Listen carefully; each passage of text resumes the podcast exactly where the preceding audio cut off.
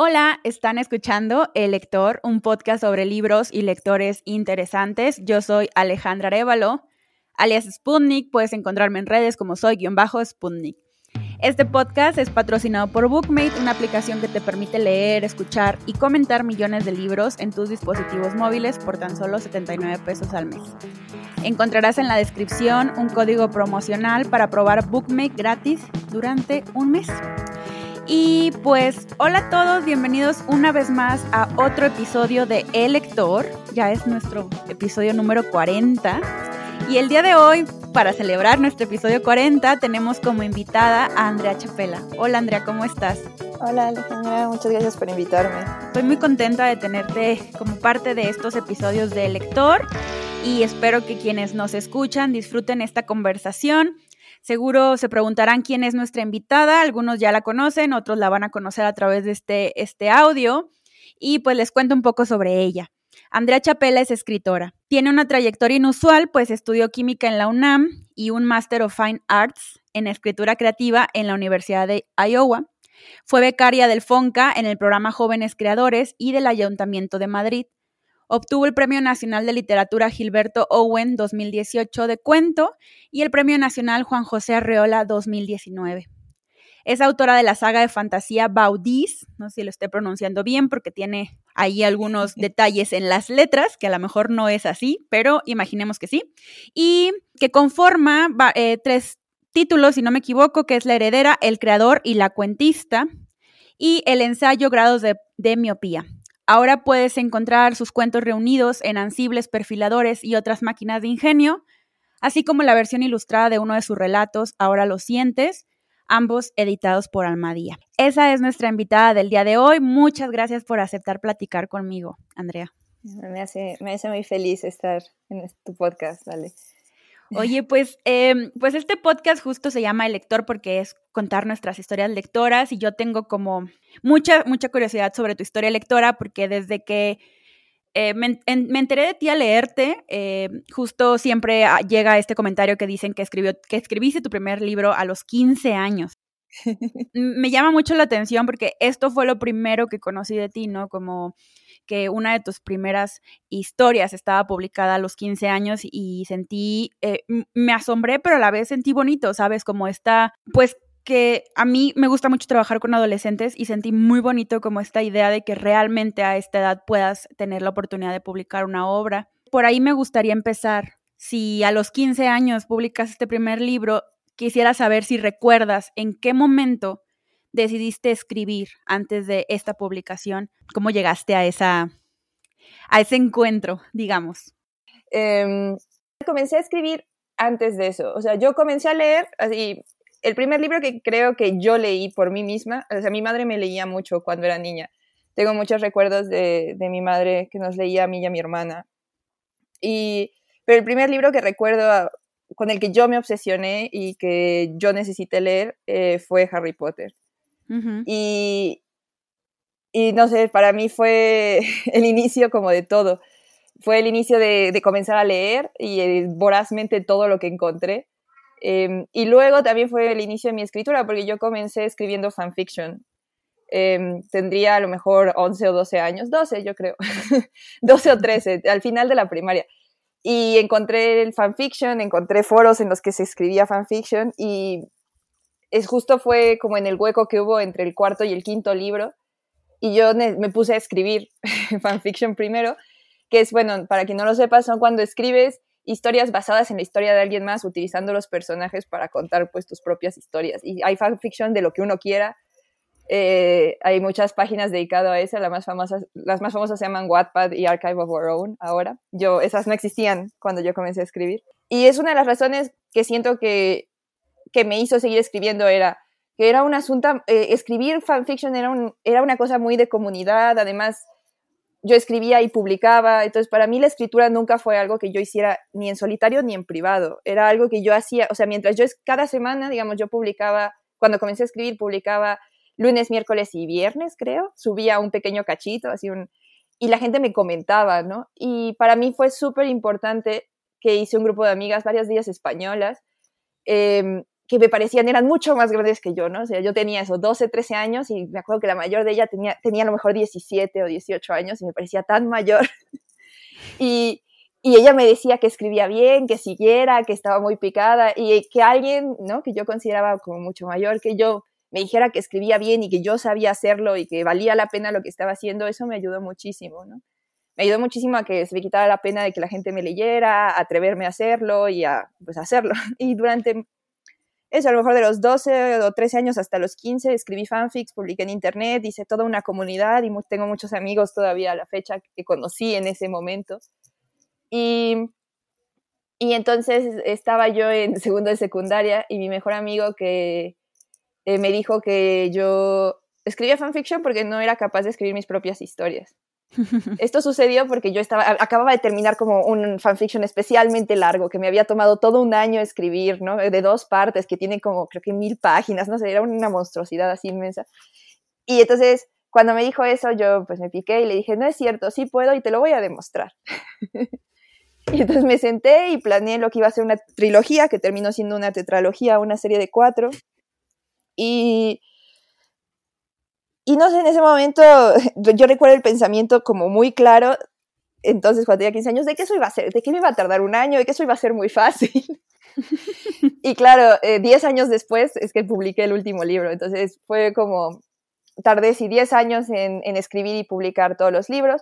No lo publiqué, o sea, lo escribí a los 15 durante el verano entre segundo y tercero y secundaria, pero el libro se publicó, o sea, salió, eh, o sea, esto fue en 2005 y se publicó en 2008. Entonces ya tenía 18 años, ya no tenía 15 cuando se publicó. No, pero como quiera, oye. bueno, entonces eso fue un poco cómo sucedió. Y entonces yo desde entonces, pues lo que leía era fantasía y lo que y leía series, sobre todo, me gustaban mucho todas las que publicaba Ediciones B en la escritura desatada, estos libros de pastadura súper bonitos. Y, y sí, para mí era como, muy importante escribir fantasía porque eso era lo que yo leía y quería eso, una serie de muchos volúmenes. Y una vez que, bueno, y pues sí, una vez que comencé a publicar, pues eso se volvió, toda mi atención se volcó en eso y en realidad fue lo único que escribí casi durante esos años, ¿no? Hasta que, o sea, yo entregué el último libro el mismo día que comencé la maestría, ¿no? Que fue como el fin de esa primera etapa de escribir fantasía y comenzar a, tratar de entender qué era la escritura para mí, ¿no? Que es lo que vino después. Mm, quizás me salga un poco del tema, pero me parece a mí muy, muy importante que menciones este asunto de tu relación con los fanfictions, porque además hay un prejuicio muy grande de, mm, pues, de cierto tipo de lectores que se creen profesionales y que justo yo ahora veo tu trabajo en los cuentos, que ya tuve la fortuna de leerlos, y sí puedo ver un trabajo muy eh, dedicado al cuento, a la formación y la estructura del cuento. Y me gusta mucho que, que, que nos cuentes sobre, sobre tu relación con Harry Potter y con los fan, fanfiction, porque justo es como esta, no sé, como que se tiene esta idea de quienes son lectores de eso o escritores de ese, de ese estilo narrativo, están muy alejados de lo que es la literatura, pero me parece a mí que quizás nos podría dar tu opinión sobre ello. Eres de las primeras autoras que conozco que ya nos cuentan este, este papel tan relevante que han tenido los fanfictions y que en un momento pues sí tuvieron como una especie de, mm, pues les hacían el feo, ¿no? O sea, como, ay, eso no es literatura o eso no, no te va a servir para formarte. Me gustaría que nos contaras tu opinión y cómo fue ese acercamiento eh, y contar esto ahora y decir, bueno, sí, ahora escribo y... A ver, supongo que no sé, yo defiendo mucho todos estos lugares de los que vengo y de los que salí y de los que sigo en ellos. O sea, yo sigo leyendo fanfiction actualmente. Ha sido lo que me ha mantenido cuerda durante la pandemia, ha sido leer fanfiction. Soy incapaz de leer literatura, pero leer fanfiction me ha mantenido leyendo y pensando cosas. Entonces, entonces yo defiendo mucho eso, decir que yo escribo y escribo aún fantasía, que yo escribí y sigo consumiendo fanfiction y que fue mi laboratorio de escritura y fue donde yo aprendí a escribir, pero no es solo eso, ¿no? Por mucho tiempo yo decía, bueno, claro, algunas personas tienen talleres, yo tuve el fanfiction. Es eso un poco, pero no es solo una plataforma por la que luego uno salta a escribir, como dices, literatura seria, ¿no? Yo creo que es un estilo y un género en sí mismo eh, y hay personas que lo hacen súper bien.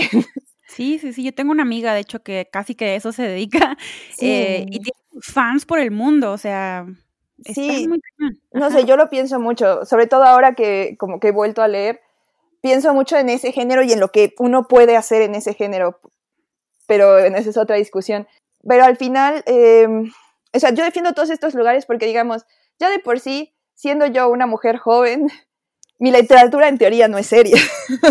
entre todos estos prejuicios, si, si, no, si hay un prejuicio contra la ciencia ficción, y hay un prejuicio contra la fantasía, hay un prejuicio contra el fanfiction, y hay un prejuicio contra a lo mejor los libros que no son desgarradores y no se dedican a mirar los peores lugares de la humanidad, ¿no? Si eso es la literatura seria, si solo eso es la literatura seria, un realismo sucio que refleje lo más terrible de nuestros días, pues mi literatura no, o sea, desde donde estoy ya no es seria, ¿no? Entonces, yo defiendo mucho que la literatura es muchísimo más amplia y que, y que, lo, el poder que tiene la literatura eh, existe en todos estos otros lugares, ¿no? El poder de expresar la experiencia humana y de conectar y de conectar e, entre seres humanos, o sea, creo que eso se da en todos estos géneros que he dicho, en todos estos modos y que todos tienen como una fuerza peculiar y, suya y que de todos ellos eh, yo he aprendido muchas cosas. Entonces yo defiendo mucho todos esos orígenes míos y trato de volver a ellos y repensarlos y pensarlos ahora desde otro lugar, ¿no? Eh, o sea, sí, yo, digamos, después de escribir fantasía me fui a Iowa y, y durante mucho tiempo hice lo que, pues lo que se llama, ¿no?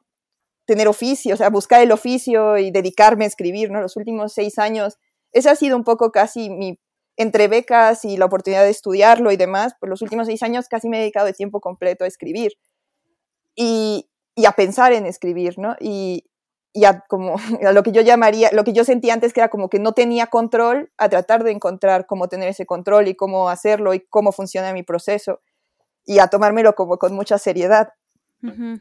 Pero eso no quiere decir que vaya a dejar de escribir especulativo ni ninguna de esas cosas, ¿no? Sí, totalmente, estoy de acuerdo contigo. Creo que además sí, estos prejuicios luego limitan también a, los mismos escritores y escritoras, ¿no? Es como puedes experimentar con otros géneros. Pensaba en que mencionabas que los fanfics habían sido ahí parte de tu formación. Entonces quisiera saber algunos títulos, no nada más de fanfics, sino también de libros. Eh, bueno, es que hay fanfics que han sido llevados a, los libros digitales y físicos, pero digamos que si tuvieras que mencionar como estos libros que leíste en esa época por los los cuales te ayudaron a inclinarte por la escritura y en qué momento los leíste y dijiste, esto es lo que quiero hacer, quiero escribir esto.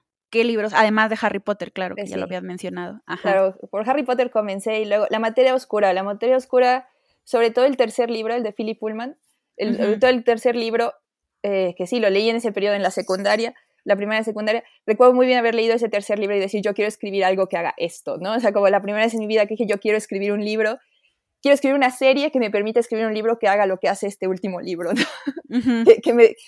Entonces, la materia oscura fue súper importante. Luego estaba pensando, eh, otros libros que me marcaron mucho es La historia interminable, ¿no? Ende, Momo, La historia interminable, em, El jardín secreto.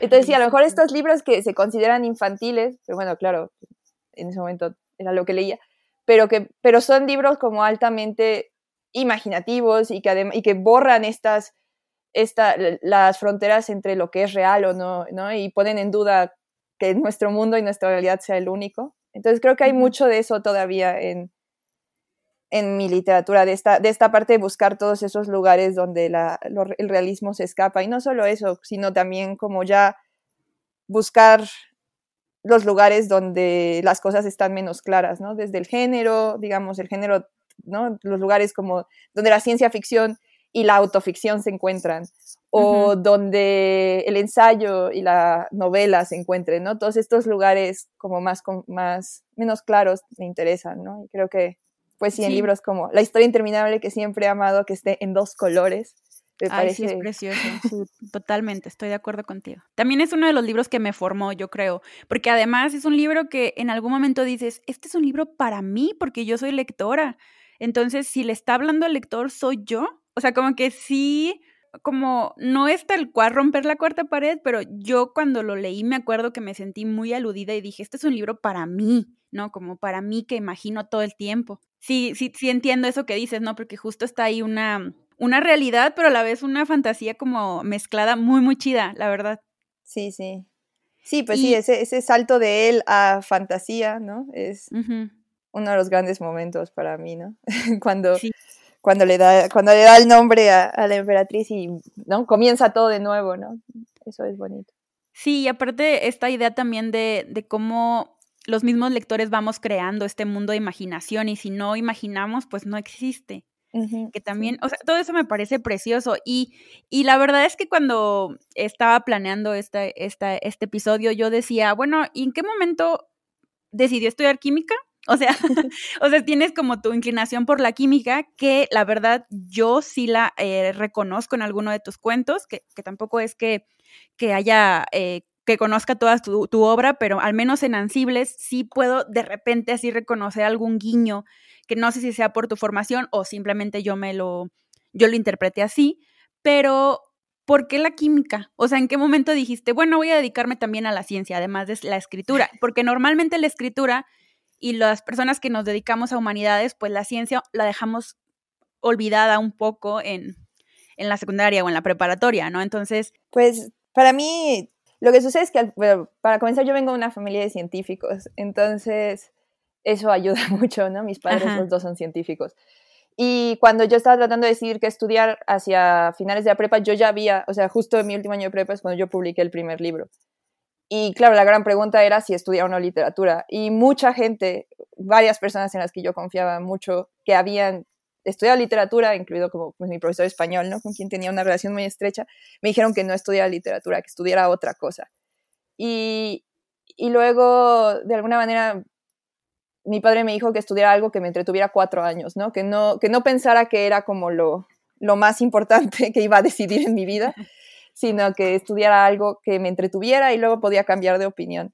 Y entonces la química me gustaba, era una de mis mejores materias en la escuela y decidí que pues si no iba a estudiar literatura, pues iba a estudiar ciencia. Sobre todo además yo quería estudiar en la UNAM, eso como que tenía mucho más claro que yo quería estudiar en CEU. Después de haber estudiado en, en un colegio privado, quería estudiar en la UNAM. Y entonces pues todo eso me llevó a terminar en la Facultad de Química. Y fui muy feliz ahí, la verdad.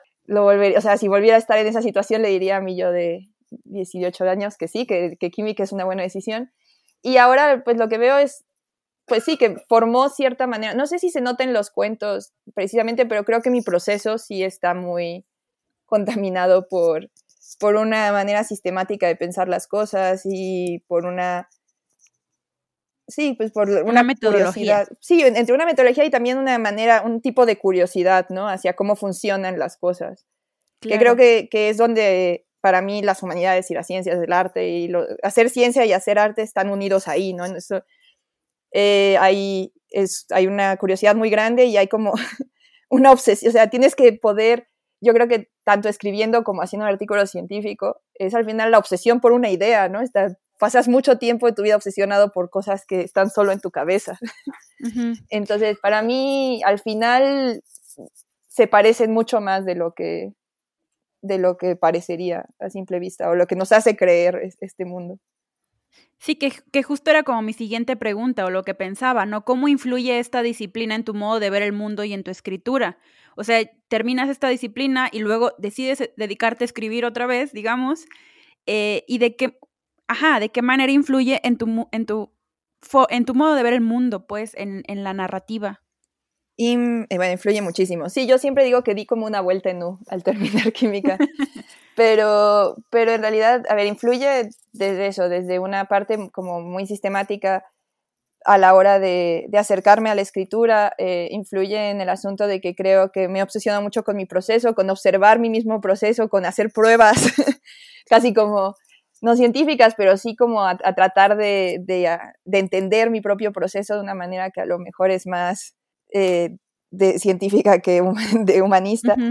Pero luego, bueno, pues he escrito, tengo un libro que se llama Grados de Miopía, que es un libro de ensayo lírico, que al final habla sobre mi relación con la ciencia. Y Entonces, todavía escribo, es, fue darme cuenta que, que me gusta escribir sobre ciencia y que me gusta escribir, me interesan estos lugares donde la ciencia y el arte se unen o conectan o de alguna manera se han influenciado. Y todavía, o sea, colecciono esas anécdotas y luego las escribo. Tengo una columna en una revista que se llama Vaso Cósmico, donde, donde escribo sobre estos temas y, y eso en grados de miopía, pues es un poco un libro en el que yo pues al final sí, no es solo una formación profesional, también es una formación que tiene que ver con, con mi infancia, ¿no? Entonces, con donde crecí. Entonces, para mí hay algo también muy emocional y muy importante en la ciencia que tiene que ver con cómo me acerco al mundo, cómo lo veo. Y, no sé, ese libro trata de expresar, ¿no? Lo que, lo que yo encuentro bello de lo científico, ¿no? Y ponerlo en evidencia. Que esto me lleva al siguiente tema, que es respecto a la ficción especulativa, que ya engloba un poquito más la ciencia ficción y otros géneros híbridos y similares a esto. Eh, creo que no sé si es algo nuevo, honestamente yo como lectora, ya no tan principiante, pero sí digamos que no tiene tanto tiempo en mi historia lectora que leo ficción especulativa o tal vez sí la estaba leyendo, pero no estaba como muy al tanto de las características. Em, hace rato mencionabas, ¿no? Que, el asunto de la ficción especulativa y me gustaría que nos platicaras un poco sobre eso. O sea, a lo mejor habrá personas que no tienen idea y que para la ciencia ficción es ciencia ficción y ya, la fantasía y ya, o sea, me gustaría em, que nos explicaras un poquito este término y la relación que tienes con él. Sí, o sea, las etiquetas son un problema.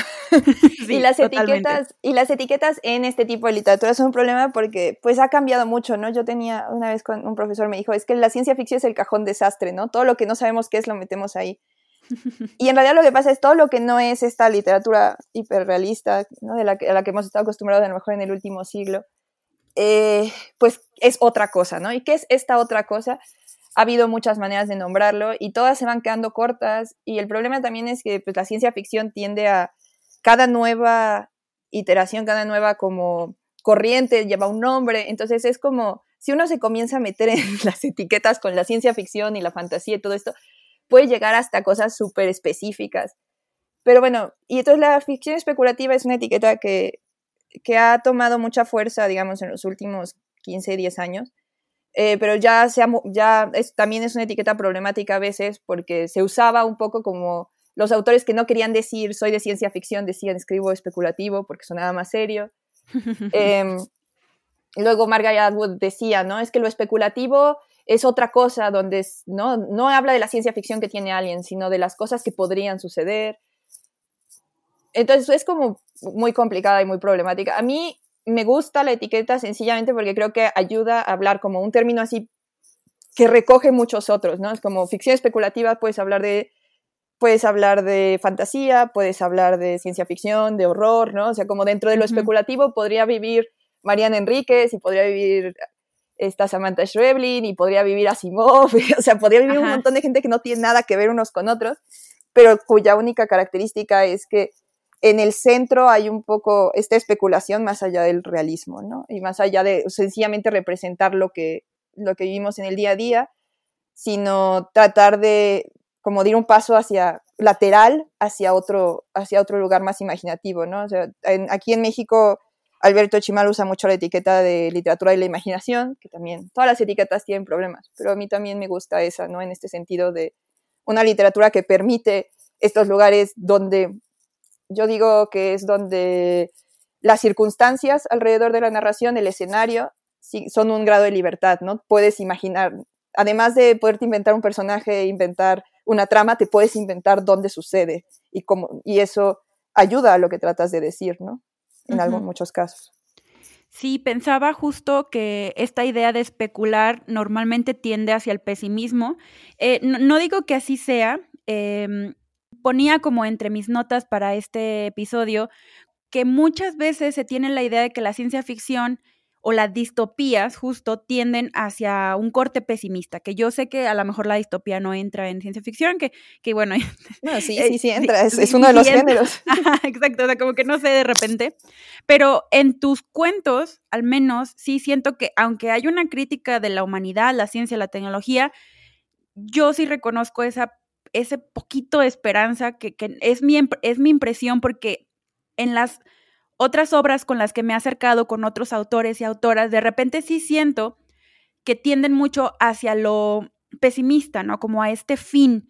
Y no sé si tú nos puedas contar sobre algunas otras ideas que se hayan hecho de la ciencia ficción u otros libros o comentarios, porque justo yo pienso en Margaret Atwood y pienso en el cuento de la criada y para mí es súper pesimista. O sea, no digo que, que, eso vaya a pasar ni nada, pero es tan cercano, al, al, menos yo lo reconozco tan cercano a mi, a, a mi realidad, que de repente sí digo, ay, me voy a poner triste a leer esta historia, ¿no? Entonces, no me pasó con tus cuentos, a pesar, y es un poco esta rara esa palabra, pero que sí siento que si hay una crítica en ellos, siempre sentía como ese dejo de esperanza en donde si la situación se empeora, podemos como revirar. ¿Cuáles dirías que son estas nuevas ideas que podría encontrar en otros libros que ya no me van a deprimir o, que ya no tuvieran estas cosas, pues? Sí, tengo, tengo una buena respuesta y sugerencia para ti.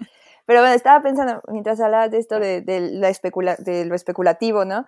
De que es una, esto de los géneros que especulan, que me gusta esa palabra por esta idea, ¿no? De que puedes tanto hablar como del reflejo, como de la imaginación y la creación de algo nuevo, ¿no? De ponerte a pensar en otras opciones como a ponerte a reflejar, ¿no? Y que creo que es una, que, que engloba bastante bien lo que hace a ciencia ficción, que sí, está tratando de reflejar el presente y pensar sobre el presente, eso yo creo que es lo que hacen todos estos géneros, no están tratando de, están hablando del presente, pero a la vez eh, hay, un, hay una cosa de pensar hacia otros lugares y hacia otras posibilidades y, hay muchas veces a transgredir la realidad. Y, y, sí, pues la ciencia ficción se ha movido, la distopía es parte de la ciencia ficción, ¿no? Libros como 1984, como el, el cuento de la criada. Las utopías también son parte de la ciencia ficción. Em, como subgéneros y, y, la cosa es que pues, la cosa se ha ido moviendo de alguna manera, digamos, desde el cyberpunk y el post-cyberpunk eran momentos como, sí, de mucho, de este tipo como de, como la respuesta al realismo sucio, ¿no? Como este, este mundo como hiper tecnologizado, eh, de hackers y gángsters y nuestra vida como online y en la realidad y, y, en, y en los últimos años han aparecido nuevas corrientes de la ciencia ficción, o sea, muchas de ellas, no sé, tanto el afrofuturismo, el hope punk, el cli-fi, ¿no? Que son, digamos, el cli-fi habla sobre el cambio climático, el solar punk, ¿no? Que es esta idea como de cómo podríamos llegar a superar este, este problema del cambio climático o cómo podríamos, cómo se vería el mundo del otro lado, ¿no? Para bien y para mal. Eh, el hope punk es uno que me gusta mucho, em, que es esta idea de, sí, pensar, puedes pensar en, en futuros distópicos y futuros terribles, pero tratar de encontrar estos pequeños momentos de esperanza, de humanidad, de cosas por las que vale la pena seguir luchando por el futuro de alguna manera, ¿no? Que, que incluso en los, en los lugares más distópicos van a existir cosas por las que vale la pena, ¿no? Estar vivo.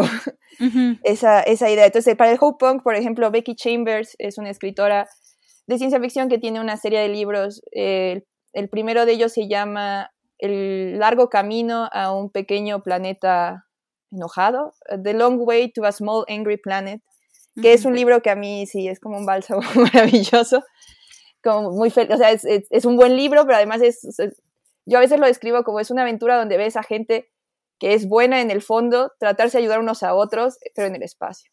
Y tener como aventuras y, y, conexión. Creo que Charlie Jane Anderson también escribe dentro de, del Hope Punk. Y, y luego pues hay, sí, o sea, para mí hay, ahora lo que se hace ahora en la ciencia ficción, que está cada vez más, hay todo un movimiento, ¿no? Como de, de estas minorías, ¿no? Y de muchos escritores de ascendencia asiática o de, de, ascendencia afroamericana que están escribiendo y como regresando a sus, pues a sus mitos y a sus maneras de ver el mundo y como presentar otras versiones, ¿no? Y otras maneras. No sé, a mí me parece que lo que está pasando ahorita en la ciencia ficción es, muy emocionante. Con todas, es un lugar, em, la ciencia ficción, dado que eso, que presenta otras posibilidades y otros mundos y que transgrede la realidad, pues permite, es un lugar donde todas estas cosas que parecerían no ser normales y, y que no tienen cabida en nuestra realidad pueden ser posibles, ¿no? Entonces yo creo que es un lugar donde las minorías y, y las y como las distintas otras maneras de ver la realidad pueden entrar. Entonces, sí, yo encuentro que muchos de sus cuentos son no necesariamente distópicos. Es, es una parte y es una parte importante, pero creo que también hay, hay esta otra que también busca lugares luminosos, ¿no? En, en, aunque sean futuros muy oscuros. Sí. Y, sí, de alguna manera, no sé qué tanto fue consciente, ahora lo hago más conscientemente que cuando escribía Ansibles, pero sí hay algo, si no, o sea, de, para mí no sé si es buscar la esperanza, pero es como regresar a, lo humano, ¿no? Y a la conexión con otra persona y cómo eso es a veces lo único que tenemos y lo más importante. Y, y cómo en ese intento de conectar con otro ser humano y de generar empatía, pues nos jugamos muchas de las cosas importantes en nuestra vida. Y eso está para mí muchas veces en el centro. Y a lo mejor de ahí viene esa, esa cosa que tú reconoces como esperanzadora. Que, que, creo, o, sea, honestamente, pues sí, yo había leído a, Philip K. Dick, a Asimov, incluso a Ray Bradbury, que es uno de mis autores favoritos. Pero aún así siempre me quedaba con ese sentimiento extraño. Y por ejemplo, hasta este año leí una novela gráfica que se llama On a Sunbeam de Tilly Walden. Y justo es sobre el espacio y, todos los personajes son mujeres. Em, y hay una persona no binaria, pero no sale ningún personaje masculino. Pero todo es tan, ¿cómo decirlo?, orgánico lo que sucede. Y pues es en un futuro, en, una, en un tiempo que no reconozco ni nada, pero justo ahorita que ya mencionaste esta etiqueta, que igual siempre en, estos episodios discutimos sobre las etiquetas, pero ahora que dijiste Hop Pong, dije, ah, claro, es algo que quiero leer porque yo no lo conocía, por ejemplo. Así decía, ah, claro, eso sí me late, como algo en lo que quisiera inmiscuirme, porque, pues no sé, o sea, aunque em, quizás no sé si era un prejuicio mío, pero a veces decía, bueno, prefiero leer a lo mejor un libro que me haga feliz en este momento porque la realidad me está rebasando. Y, justo creo que en el caso de, la compilación que tienes de los relatos de Ansibles, em, siento que eso, o sea, aunque parece como una serie de etapas diferentes de tu escritura, que no lo sé, ya me contarás ahora, em, sí, sí reconozco como esa humanidad de la que hablas. Y respecto a esta antología, que no sé si sea antología o compilación o recolección, ¿cómo fue el proceso de ya ensamblarlos, estos cuentos? Porque eh, como lectora reconozco algunas etapas diferentes, puedo decirlo, tanto en estructura como en narración.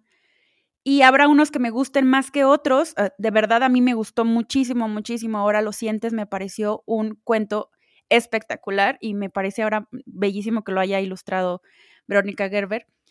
Em, pero ¿cómo fue ensamblarlos y decidir que uno iba tras otro y que todos iban a ir ahí? Si fue complicado para ti quitar, poner tomando en cuenta que pues es un libro de ciencia ficción o bueno, ficción especulativa. Es un libro, o sea, es un libro que tuve la suerte de tener una beca del FONCA de jóvenes creadores para escribirlo entre 2016 y 2017. Y yo un poco, o sea, cuando pedí la beca del FONCA tenía uno de esos cuentos escrito, eh, que es el de Perfilada, que había escrito durante la maestría. En este, yo fui a la maestría un poco como a aprender a escribir cuentos, que era algo que nunca había hecho antes de la maestría. Y, y entonces yo tenía el de perfilada y sentía que ahí había una clave de un tipo de proyecto que quería tener y entonces hacer. Y entonces yo propuse como proyecto escribir 10 cuentos em, que tuvieran todos una protagonista mujer que, y que tuvieran todos una tecnología y una tecnología que de alguna manera se inmiscuía dentro de una relación interpersonal. Entonces, pues el libro se escribió o sea, no hay, no hay más cuentos que estos, no hubo ninguno que sacaras. Esos son los 10 que escribí y, al fin, por un momento pensé en sacar uno, pero después de corregirlo varias veces quedó y al final sí quedaron los 10 cuentos. Y, pero bueno, fue un libro que escribí a lo largo de, de un año, o a lo mejor un año y medio. Em, y fui cambiando en realidad también como mi, la misma manera en la que me fui acercando a los cuentos. Tuve muchas experiencias tanto en los talleres del FONCA como tuve la fortuna de estar en el taller de ciencia ficción llamado Claro, Clarion West en Seattle, que fue una de las experiencias más eh, abrumadoras y enriquecedoras de mi vida como escritora. Entonces, y varios de los cuentos los escribí ahí en inglés y luego los tuve que traducir al español. Entonces, hubo como un... Pero todos ellos... Eh, como que cada cuento me fue llevando una nueva pregunta acerca de la ciencia ficción y los cuentos de ciencia ficción, ¿no? Eh, entonces, aunque son distintas etapas también en las preguntas que me hacía, eh, en las cosas que yo podía hacer y cómo, o sea, desde, ah, bueno, ya no quiero escribir cuentos que estén trenzados, ¿no? Ahora quiero escribir cuentos que sean como solamente una escena, o, o, quiero hacer cosas como el último, está basado eh, también comencé a leer mucho ensayo lírico, ¿no? Y entonces esta idea como de que tuvieras un pequeño fragmento por página y tuvieras que físicamente voltear la página para encontrar el siguiente. O sea, esa, me, quería escribir un cuento así, pero además hay un cuento de Charles Yu que se llama Starter Loneliness Package, que trata de otra cosa, pero que tiene un poco esta cosa de pequeños fragmentos, uno en cada página, ¿no? Entonces, pues mucho era yo también imitando, tratando de aprender, queriendo vivir en distintos estilos, ¿no? Ahora lo sientes que te gusta tanto. Es un cuento, como digamos, bebe del cyberpunk y hace otra cosa, ¿no? Una cosa más mía, un, tipo de cyberpunk más mío, digamos. Eh, pero tiene mucho del cyberpunk y del noir que, están como muy unidos. Mientras creo que es porque, ajá, me gusta mucho la novela negra, por eso yo creo que me fascinó. Yo creo, no sé. Sí, sí, es un poco eso, ¿no? Es lo más parecido a una, cosa noir que tengo en ese libro, ¿no? Eh, que luego siempre he pensado que debería escribir, si algún día se quiero escribir algo noir, pues veré qué hago con Rivera tratando de resolver crímenes mentales, pero, pero sí, era más bien como tratando muchas cosas, y, o sea, fue un libro en el que todavía, y bueno, a la fecha sigo aprendiendo, pero en el que estaba aprendiendo a escribir cuento, entonces pues me estaba moviendo por muchos sitios y leyendo muchas cosas y tratando de resolver mis propias dudas del cuento y del cuento de ciencia ficción. Y una vez que tuve los 10 cuentos, tenía, o sea, sabía que quería comenzar con 90% real y, y, que quería terminar con en proceso. Y cómo los, o sea, y también yo soy, esto lo aprendí en la maestría, me o sea, uno de mis profesores me enseñó a leer esto para poesía, ¿no? Libros de poemas. Él decía que un poemario comienza con el título del libro y termina en el último poema, ¿no? Entonces, que, que los epígrafes, que las separaciones, que todo, cómo tú acomodas el libro es parte del libro, ¿no? Que no, que no utilizar eso, o sea, que lo que, cómo, qué poema va después de cuál, cómo se hablan los poemas, cómo se recontextualizan uno con los otros, eso e, es parte de escribir un libro y parte de cosas que, que, tienen significado, ¿no? Y eso a mí se me ha quedado muy adentro y es algo que pienso mucho a la hora de acomodar cualquier otro tipo de libro. Entonces, para mí, aunque yo sé que un lector puede leerlo como quiera, pues yo presento una propuesta que comienza en el título y que hasta el último cuento, ¿no? Y entonces sí, los cuentos, lo pensé mucho, hice muchas listas como de los temas principales, eh, ¿no? Cuáles tenían que ver con relaciones amorosas, cuáles tenían que ver con rupturas, cuáles tenían que ver con otro tipo de relaciones, cuáles sucedían en México, claramente, cuáles eran con tecnología, cuáles eran mis cuentos que tienen porcentajes, números, porque hay tres que tienen muchos números. Y, y, con esas listas fui haciendo una, primero una especie como de trenzado y luego, pues siempre pienso cómo cada cuento, cada cuento de alguna manera si tú lo lees en orden, se entiende que pues, el siguiente cuento está, de alguna manera, vive en el universo ya, ¿no? Es, otra puerta que viene desde el universo. Es como terminas un universo y abres una puerta al siguiente, ¿no? Pero traes contigo los recuerdos del universo anterior.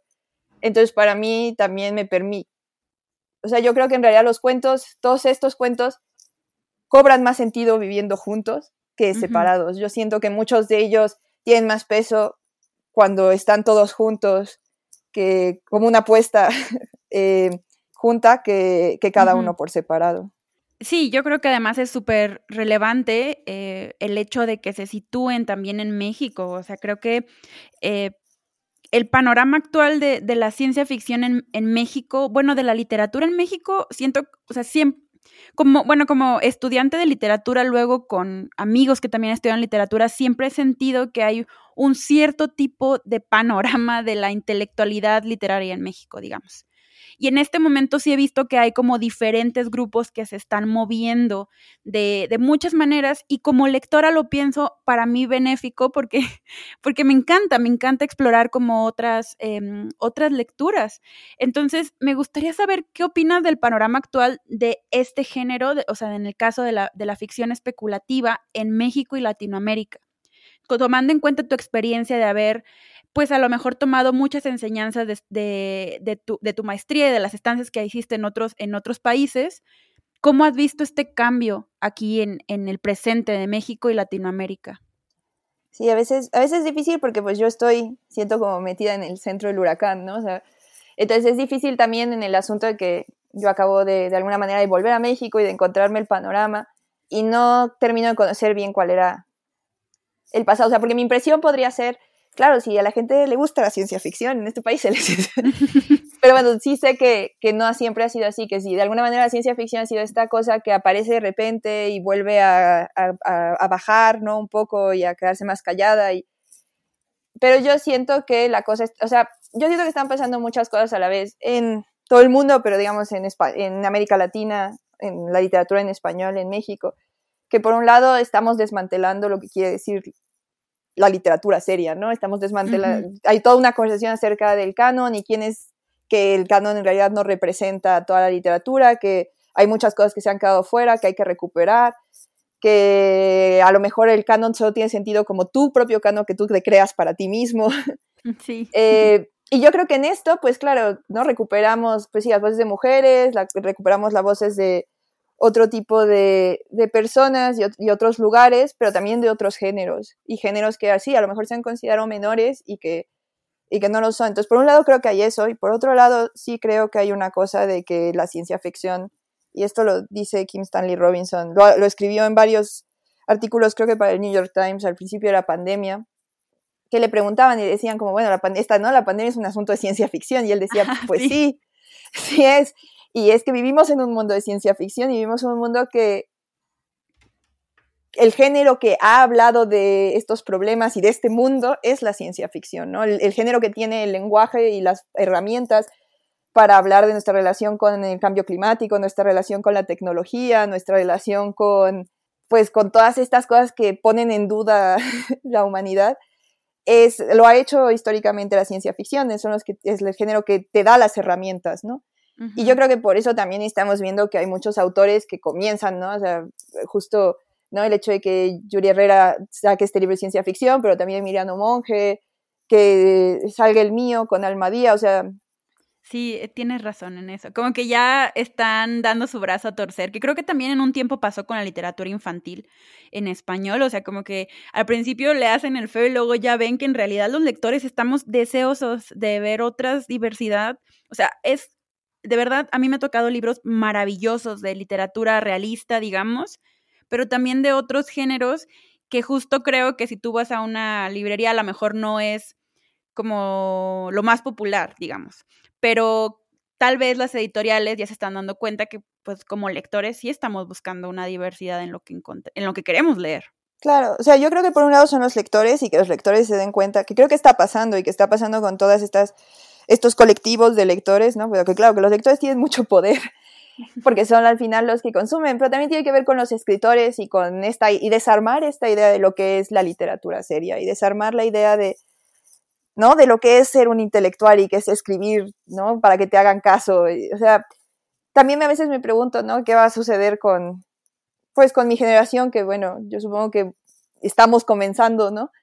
Pero que pues sí, somos gente que leyó Harry Potter y cuyo, a mí me lo decía Horacio Castellanos Moya, que fue mi profesor en, en Iowa, ¿no? Y él decía, claro, es que cuando yo era joven en El Salvador, estaba muy claro cuál era la literatura que tú tenías que haber leído y qué libros tú tenías que haber leído para ser escritor, ¿no? Estaba clarísimo cuál era el, ¿no? el canon que tú, si querías ser un escritor de literatura seria, tenías que haber leído, ¿no? Estaba claro que él tenía que quién, e, y, o sea, ¿no? Era como, ¿quiénes son los escritores que hay que leer? Y, y él me decía, yo ahora los veo a ustedes, ¿no? A, los, y no, eso no está claro, ¿no? Puedes tener lecturas súper distintas, puedes venir como de haber leído infantil y juvenil y atesorarlo mucho y que te haya formado y luego, pues sí, haber leído a los clásicos, ¿no? Y a los rusos y a y a tener mucho que ver con la literatura anglosajona, ¿no? Que también estamos mucho en nosotros en México estamos mucho más influenciados, digamos, que España o que países más del cono sur, ¿no? Y también creo que el Internet ha permitido que, pues, que leamos de muchísimos lugares y que, ¿no? O sea, que es, tan fácil, cada vez es más fácil que yo pueda leer gente en Argentina o en Perú o en Japón o en, ¿no? en lugares diversos de la Tierra y no solo leerlos, sino estar en contacto con esas personas. Y siento que todo eso está desmantelándolo todo un poco y que, cada, y que también los escritores tenemos que plantearnos eso, ¿no? Los escritores, los intelectuales, ¿no? Esta idea de, de qué es lo serio, ponerla en duda y, y bueno, no sé, yo, yo me quisiera una escritora seria en el asunto de que pues me lo tomo muy en serio. Claro, le pongo mucho, le pongo mucho tiempo a eso, ¿no? sí. Eh, en, esa, en esa definición. Y, y desde esa definición, como te decía al principio, yo defiendo que, o sea, yo soy muy, o sea, me gusta poder decirlo, o sea, y que no me dé vergüenza, trato, ¿no? Es como, sí, yo, yo comencé escribiendo fanfics y soy fan de Harry Potter y, y con todos los problemas que tiene. y me formó de alguna manera y, y, me, y quiero escribir especulativo y quiero defender la idea de que escribir géneros donde uno, donde la imaginación es importante, es un acto político y es un acto que permite crear, nos permite, sí, sencillamente abre la puerta a que podamos imaginar que el futuro puede ser distinto y que, y que existen otras posibilidades, ¿no? Y que para mí eso es, valioso e importante y debería tener cabida en la conversación general de la literatura, ¿no? Y que no toda la literatura tiene que ser este lugar súper pesimista y oscuro, sino que también, aunque no es crítico, puede hablar sobre, sobre las pequeñas cosas maravillosas de la vida, ¿no? Como conocer a otra persona, tratar de entender a alguien, ¿no? Querer a otra persona y que, y que esas cosas también tienen cabida en, en un mundo adulto, ¿no? Sí, y, me gusta mucho que digas que eres una escritora en serio porque te lo tomas en serio, porque una de las preguntas que les hago aquí en este episodio es justo cómo es tu vida cotidiana, ¿no? O sea, cómo es tu un día cotidiano en la vida de Andrea Chapela. Eh, sí, a ver, tengo, soy muy, muy afortunada. Eh, durante, digo, este año tuve la beca del FONCA y más o menos he logrado organizar mi vida de una manera en la que como que pues sí, mi, mi o sea, mi trabajo ha sido escribir, ¿no? Todo este año. Parece que por lo menos la primera mitad del siguiente todavía podrá hacerlo. Em, entonces, bueno, esa es una vida muy privilegiada, la de no necesitar más que, no, no necesitar otro trabajo más que la escritura.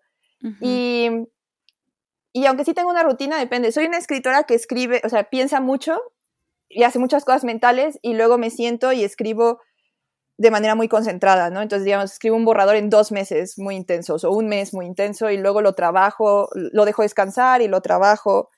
Entonces, em, no te puedo decir que tenga una rutina así como Ursula K. que se levantaba a las 8 y escribía hasta mediodía.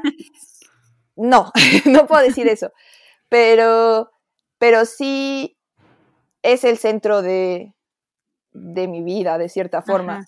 Y y no sé, soy muy organizada en el hecho de que tengo como mis las cosas que los artículos que escribo y las, o sea, como que siempre estoy trabajando en esas cosas, ¿no? Como en artículos o en libros o en distintas cosas y voy cambiando el proyecto bastante, ¿no? Entonces, no sé, este año le dediqué mucho tiempo a la novela que para mi beca del Fonca y a corregir una novela que escribí el año pasado, esos han sido los como dos grandes proyectos de este año.